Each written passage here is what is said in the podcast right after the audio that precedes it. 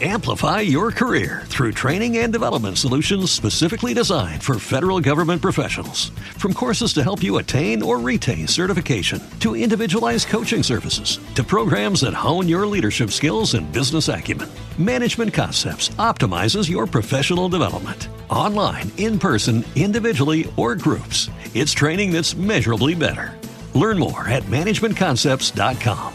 That's managementconcepts.com. Is everybody in? Is everybody in? Is everybody in? The ceremony is about to begin.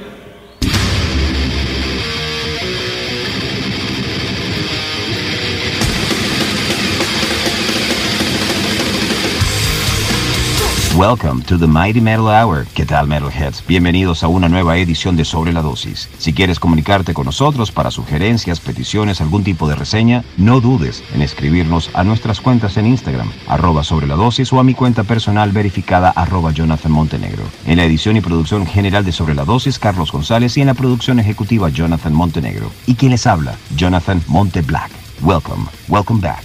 Esto es Sobre la Dosis.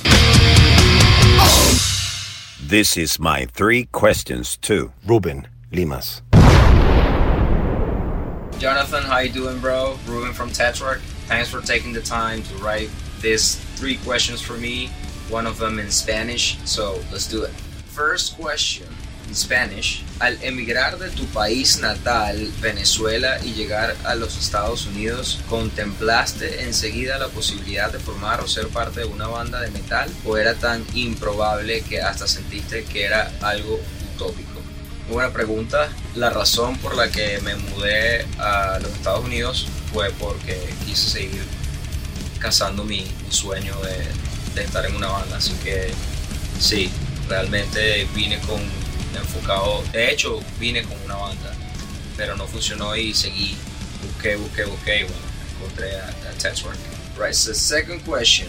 Do you feel that you are part of a new generation of nu metal, or do you consider that there are no labels and you guys are creating a 100% Tetrarch sound? I believe we're both. I believe we have our own sound. I believe we brought something new to the table. I also believe we're like a nu metal band. Every show that we just hang out with people, people keep calling us like that. I do believe that we're part of the new, new generation of nu metal, but we also have our own sound. Third question Have you had the opportunity to meet your musical idols on this journey so far? And if so, how was the experience? I've met, uh, I grew up like listening and watching Mike Portnoy's videos. He was like my first like idol. He got me into fucking drums. Him and then like Tommy Lee. But I had the opportunity to actually meet Mike Portnoy, and it was like great. It was I couldn't believe it. He's fucking great guy and amazing drummer. So I met Dan from Disturbed, also one of my favorite bands too. We hung out after a show. He came to see us. It was like amazing. We had shots. We talked. It was like unbelievable. Like we were just like hanging out like nothing. But yeah, there's a lot of more more people that I want to meet and I hope to meet in the future. Uh, I met uh, Mario from Gojira. He's he's one of my new heroes. But yeah, like I said, there's a lot more people I want to meet, and I'm looking forward to like the guys from Metallica and like Slipknot, and Korn. I hope I can actually meet them one day.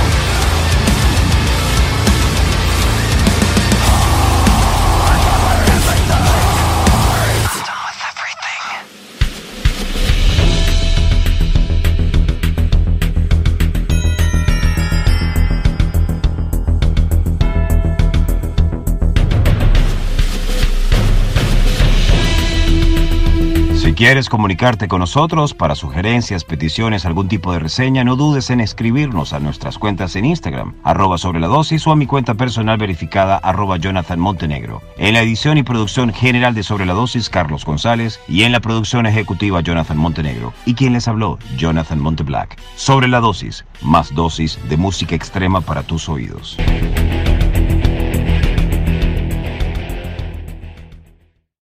Amplify your career through training and development solutions specifically designed for federal government professionals. From courses to help you attain or retain certification, to individualized coaching services, to programs that hone your leadership skills and business acumen, Management Concepts optimizes your professional development. Online, in person, individually, or groups, it's training that's measurably better.